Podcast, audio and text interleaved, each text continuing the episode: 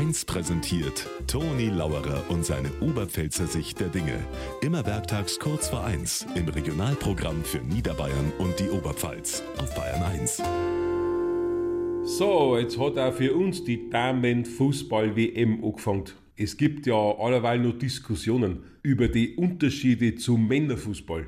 Spielen Frauen fairer? Spielen Frauen nicht so aggressiv? Spielen Frauen ästhetischer? Mei, ich weiß es auch nicht. Aber zumindest was den momentanen deutschen Fußball betrifft, da war es ja einen wesentlichen Unterschied. Die Frauen gewinnen und Männer nicht.